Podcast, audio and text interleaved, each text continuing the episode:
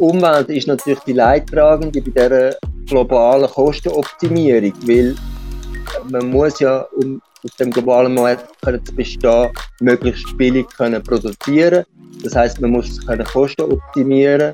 Das macht man, indem man halt zu billigen Rohstoffen wegkommen. Das heißt billige Abbaumethoden, die möglichst ökonomisch sind. Und die Ökonomie die ist halt sehr äh, kurzfristig ausgerichtet. Also das ist nicht eine langfristige Ökonomie, sondern eigentlich eine Ökonomie vom Raubbau und eine extraktionistische Ökonomie. Das heißt, man nimmt einfach, ohne sich wirklich Sorgen zu machen über äh, den Nachwuchs oder äh, über die Nachhaltigkeit von dem Abbau oder von der Produktion die ganze äh, Perspektivenwirtschaftlichkeit, die richtet sich schon eigentlich dort wenn man nicht in einer glücklichen Nische ist, und das gibt es natürlich so viel, aber für den Großteil der Bäuerinnen und Bauern muss man schauen, dass man wachsen dass man billiger werden dass man die Arbeit reduzieren und möglichst viel produzieren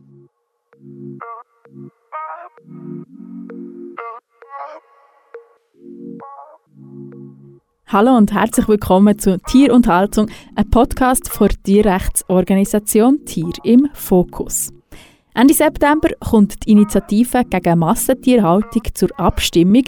Die verlangt unter anderem, dass alle sogenannten Nutztiere in der Schweiz Einstreu haben und Auslauf ins Freie und dass die maximale Gruppengröße pro Stall reduziert wird.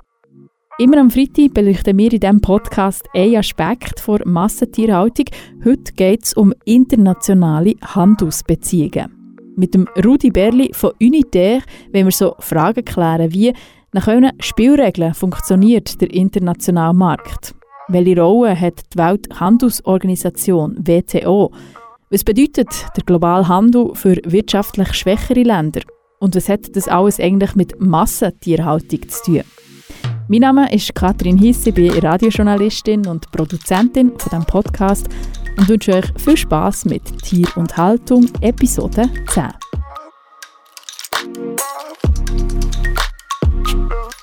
Rudi, willkommen im Podcast. Ja, grüezi, Katrin. Ja, vielleicht reden wir gerade als erstes über Unitaire. Unitaire ist eine landwirtschaftliche Gewerkschaft mit mehreren tausend Mitgliedern, die es schon seit über 70 Jahren gibt. Was für Wert vertritt Unitaire? Wir sind eine bürgerliche Organisation, die für eine nachhaltige äh, Landwirtschaft einsteht. Wir denken, um eine nachhaltige Landwirtschaft zu haben, muss die, muss die natürlich sozial sein, sie muss ökologisch sein und sie muss auch ökonomisch verheben, also in, in die Nachhaltigkeitsdefinition hineinpassen. Das heißt konkret für uns, dass wir dem Bauernsterben eigentlich müsste ein Ende setzen und die ganze Strukturentwicklung umwandeln. Wir denken, dass es in der Schweiz, wenn wir ein nachhaltiges Ernährungssystem brauchen und wenn wir eine nachhaltige Landwirtschaft wollen, dann braucht es mehr Bäuerinnen und Bauern in dem Land. Und nicht jeden Tag weniger. Was man vielleicht noch muss sagen, ist, dass wir da nicht alleine stehen, sondern dass wir Teil sind von einer weltbürgerlichen Organisation, die heißt äh, La Via Campesina. Das ist eine der grössten bäuerlichen Organisationen, wenn nicht sogar die grösste, vertritt über 200 Millionen Bäuerinnen und Bauern auf der Welt und setzt sich eigentlich genau für die nachhaltige Landwirtschaft und Ernährungspolitik ein, die sich auch abstützt auf das Konzept von der Ernährungssouveränität. Das heißt, dass jedes Land, jede Bevölkerung ihre eigene Ernährungspolitik und Landwirtschaftspolitik kann bestimmen. Die Schweiz hat ja manchmal ein Selbstbild von einem Sonderfall, von einer Insel, was aber natürlich nicht ganz stimmt. Auch die Schweiz ist ähm, stark eingebettet in einen internationalen Handel. Welche Agrarprodukte importiert die Schweiz, welche exportiert sie und warum braucht sie den internationalen Markt? Also die Schweiz ist überhaupt keine Insel. In Bezug auf Nahrungsmittel ist die Schweiz eines der weltweit eines von den Ländern, die am meisten Lebensmittel importiert. Wir haben einen Netto-Versorgungsgrad von ungefähr äh, 45 Prozent. Und das macht uns eben zu einem, zu einem sehr grossen Importeur. Was wir importieren und was wir exportieren, also wir importieren alles Mögliche an, ähm, an landwirtschaftlichen Güter und äh, Materialien und Rohstoff und auch Lebensmittel. Also hauptsächlich sind das Futtermittel, das sind Ölsaaten, Getreideprodukte, und dann natürlich auch Früchte und äh, Gemüse. Fleisch Ja, in gewissen äh, Bereichen importieren wir auch ziemlich viel Fleisch äh, importieren, vor allem im Poulet-Bereich. Und was wir exportieren, äh, sind vor allem Käse, Schoki und Kaffee, obwohl wir weder Kakao noch Kaffeebohnen produzieren. Aber in der Statistik fällt es auf, weil wir einfach eine grosse Handels- und Verarbeitungsplattform sind weltweit mit der Schoki-Industrie. Aber natürlich ist das äh, nicht etwas, was wir selber produzieren und exportieren, sondern was wir eigentlich exportieren an die heimische Produktion, das ist äh, verarbeitete Milch, äh, das heißt Käse. Und da sehen wir natürlich eine grosse Tradition, also das eigentlich auch positionieren in einem wertschöpfungsstarken Segment. Also das heisst, die Leute wollen den Käse, den Schweizer, den guten Schweizer Käse kaufen, auch wenn er äh, halt seinen Preis hat. Laut Schweizerischem Bauernverband importiert die Schweiz pro Jahr rund 6 Millionen Tonnen landwirtschaftliche Produkte. Der internationale Handel der muss irgendwelchen Spielregeln folgen und die gibt eben die Welthandelsorganisation, die World Trade Organization, die WTO, vor wo übrigens nicht an UNO angegliedert ist, wie man könnte meinen, sondern eine selbstständige Organisation ist. Bevor wir ins Detail gehen, lernen wir doch noch die WTO selber kennen. Was ist die Vision der WTO?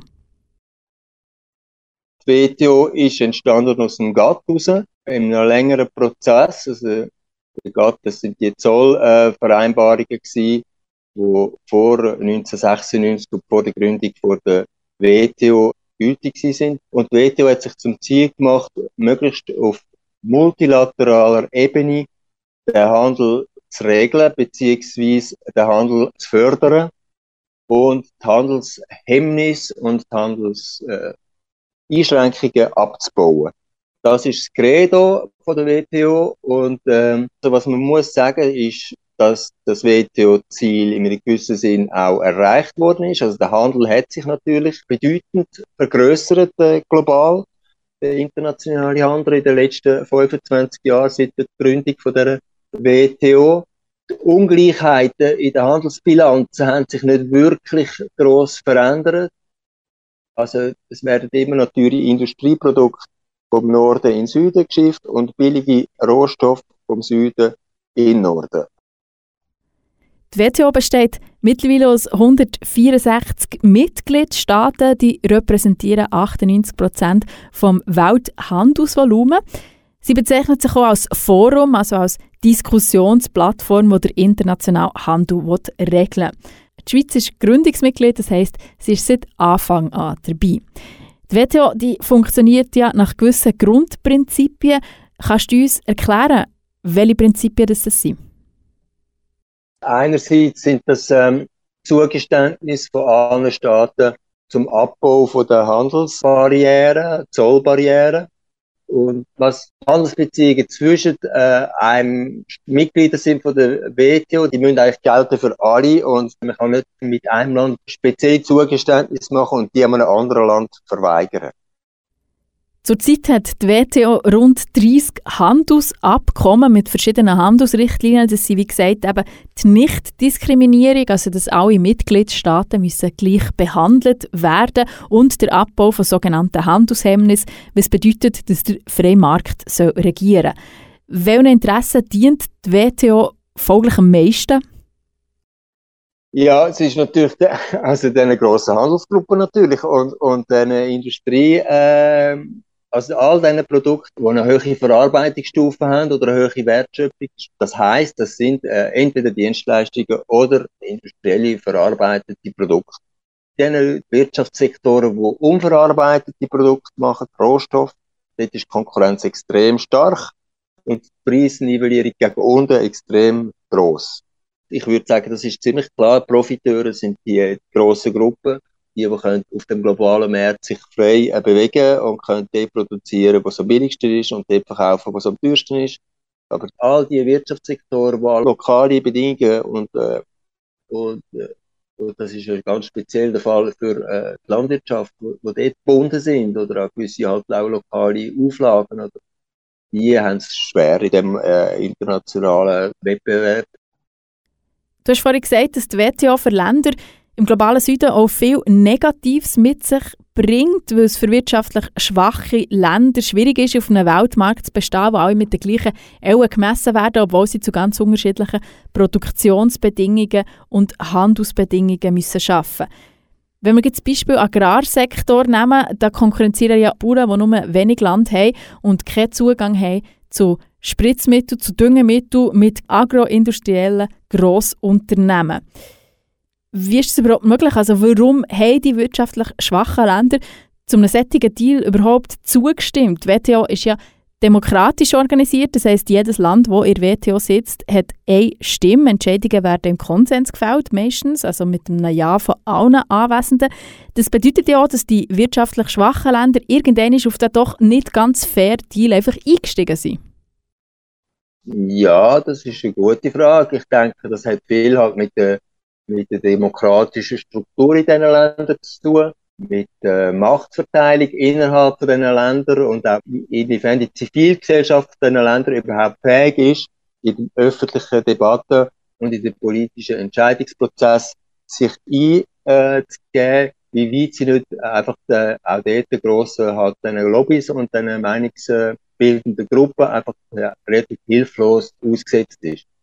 Das ist ja auch in einem entwickelten Land ein Thema, inwieweit die öffentliche Debatte unabhängig von, von, von den grossen, starken meinungsbildenden Gruppen kann funktionieren und, und äh, kann auch Eingriff nehmen und äh, politisch unabhängig sich formieren, die, die Meinungsbildung. Ja, das ist auch bei uns ein Thema. Und was bedeutet die Welthandelsorganisation, die WTO, für den Umweltschutz? Der Umweltschutz ist ja eigentlich ein Handelshemmnis, vor allem wenn, er natürlich, also wenn es Umweltschutzmaßnahmen sind. Das heißt, wenn man will sagen, ja, man will die Umwelt schützen und man muss aufpassen, man muss Sorge haben, dann bedeutet das, dass man gewisse Sachen nicht machen kann und die verboten werden. Das sind dann schon wieder Handelshemmnisse. Und die Umwelt ist natürlich die Leidtragende bei dieser globalen Kostenoptimierung, weil man muss ja, um auf dem globalen Markt zu bestehen, möglichst billig können produzieren Das heißt, man muss können Kosten optimieren. Das macht man, indem man halt zu billigen Rohstoffen bekommt. Das heißt, billige Abbaumethoden, die möglichst ökonomisch sind. Und die Ökonomie, die ist halt sehr äh, kurzfristig ausgerichtet. Also, das ist nicht eine langfristige Ökonomie, sondern eigentlich eine Ökonomie vom Raubbau und eine extraktionistische Ökonomie. Das heißt, man nimmt einfach ohne sich wirklich Sorgen zu machen über äh, den Nachwuchs oder äh, über die Nachhaltigkeit von dem Abbau oder von der äh, Produktion. Reden wir doch noch über die Folgen von diesen Handelsregulierungen auf die Schweiz. Welche WTO-Richtlinien betreffen die Schweizer Landwirtschaft? Ja, also es sind natürlich vor allem der, der massive Zollabbau ähm, und die Verpflichtung, dass es gewusst, dass es eigentlich in jedem Sektor muss zollfreie Kontingent geben. Das heißt, dass in der Schweiz in den letzten 25 Jahren, also gerade nach Unterzeichnung von diesen äh, WTO-Verträgen eigentlich Preise für die landwirtschaftliche Produktion quasi flächendeckend, also überall quasi über alle Produktionssektoren fast um die Hälfte gefallen sind. Und das Paradoxe bei dem ist natürlich, dass Konsumentenpreise in dieser Zeit nicht um die Hälfte gefallen sind, sondern eigentlich um äh, 25 Prozent gestiegen sind. Und äh, da ist einfach die Schere aufgegangen zwischen Produzentenpreisen und Konsumentenpreisen. Und die ist verheerend für die bäuerliche, vielseitige, dezentrale, vielfältige Landwirtschaft, wo sich auch stark nach den ökologischen oder sozialen Prinzipien ausrichten. Das ist eigentlich unsere Landwirtschaft ausmacht hat. Das ist eine strukturierte, familiäre, vielseitige Landwirtschaft gewesen. Und die wird natürlich jetzt wirklich massiv, die ist in den letzten 25 Jahren massiv unter Druck gekommen. Das geht auch weiter. Der Strukturwandel ist ein Thema, das wir auch schon in diesem Podcast äh, behandelt haben. In der letzten Folge nämlich gerade dann zu Gast war die Gera Augsburger von KAG Freiland. Aber jetzt zurück zum Thema. Du hast jetzt gesagt, dass Konsumentinnenpreise für landwirtschaftliche Produkte in den letzten 25 Jahren eigentlich hätten sollen fallen, de facto aber gestiegen sind. Wo ist denn das ganze Geld hergeflossen? Ja, das ist äh, in die verarbeitende Industrie und in den Handel hineingeflossen. Das macht es immer noch. Das ist natürlich ein lukratives Business, Nahrungsmittelindustrie. Weil das ist ja etwas, wo, wo die ganze Menschheit betrifft, jeden Tag, äh, dreimal pro Tag. Wenn man dort äh, kann ein grosser Player sein dann kann man sich eine goldige Nase verdienen. Das machen unsere Grossverteiler und äh, das macht auch die Nahrungsmittelindustrie, so, soweit sie kann auf, sich auf dem inländischen Markt äh, einen guten Platz sichern. Das ist schon eine spezielle Situation, die wir haben, weil wir haben ganz grosse Players im Nahrungsmittelsektor, bei den Grossverteilern haben wir zwei grosse Players, und bei der ganzen Industrie haben wir auch ganz wenige Players, wo eigentlich äh, ca. 80 oder 90 Prozent vom Sektor kontrollieren. Und auf der anderen Seite haben wir die 50.000 Landwirtschaftsbetriebe, wo, wo total zersplittert sind und eigentlich der extremen Konzentration äh, völlig ausgeliefert sind. Ja, und auch über das Thema Grossverteiler haben wir in diesem Podcast schon geredet. Ich glaube, das war die Episode 4, gewesen, wo Alexandra Gavilano von Greenpeace über das Thema hat Auskunft gegeben Aber zurück zur WTO. Was bedeutet der globalisierte Handel, den die WTO so vorgesehen für Schweizer Landwirtinnen und Landwirte? Was man kann sagen ist, wenn es überhaupt noch Landwirtschaft gibt in der Schweiz und dass es noch Landwirtschaft gibt, das ist einzig und allein dem Grenzschutz zu verdanken.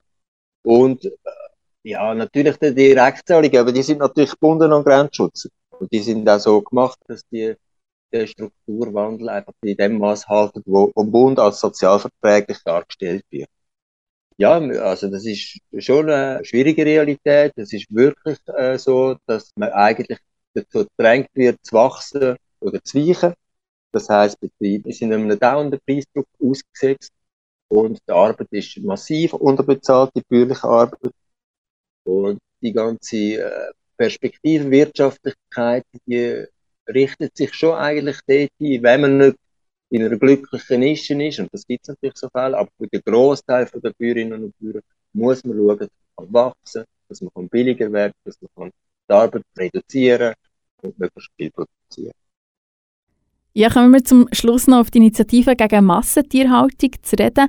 Absatz 4 vom Initiativtext besagt, er, also der Bund, er lässt Vorschriften über die Einfuhr von Tieren und tierischen Erzeugnissen zu Ernährungszwecken, die diesem Artikel Rechnung tragen. Oder anders ausgedrückt, die importierten Güter müssten beim Ja zur Initiative den gleichen Standards entsprechen wie die landwirtschaftlichen Produkte, die in der Schweiz produziert werden.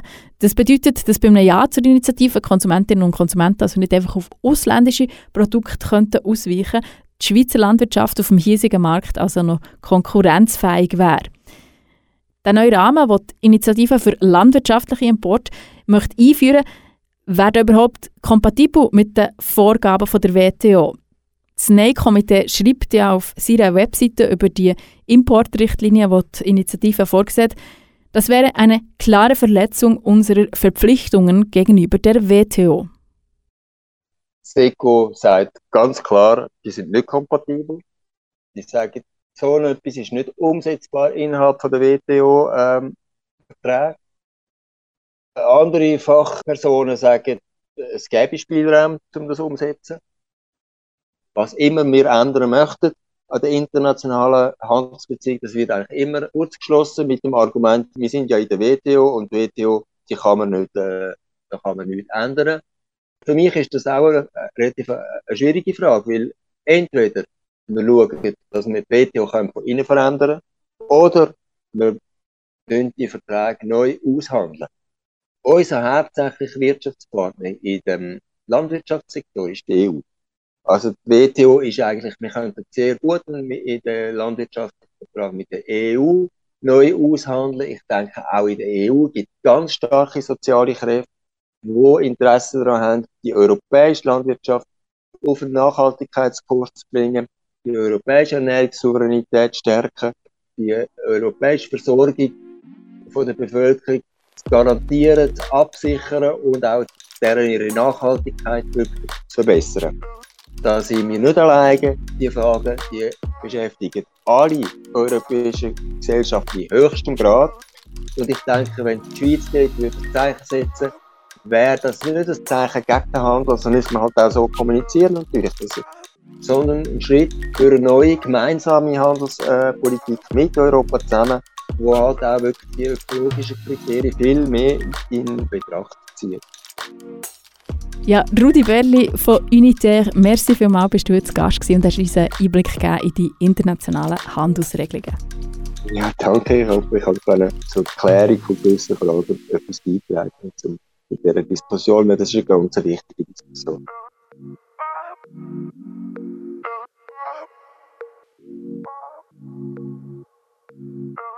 Das war die zehnte Episode von Tier und Haltung, ein Podcast von Tierrechtsorganisation Tier im Fokus. Wir freuen uns über Sternchen und Likes und wenn ihr Lust habt, dann teilt doch den Podcast mit euren Freundinnen und Freunden. Nächste Woche geht sie weiter, denn das Gast ist Sarah Heiligtag vom Hof Narr, ein Lebenshof im Kanton Zürich. Mit ihr reden wir darüber, wie Landwirtinnen und Landwirte einen Ausstieg schaffen aus der Nutztierindustrie. Merci vielmals, seid ihr heute dabei gewesen. Bis nächste Woche.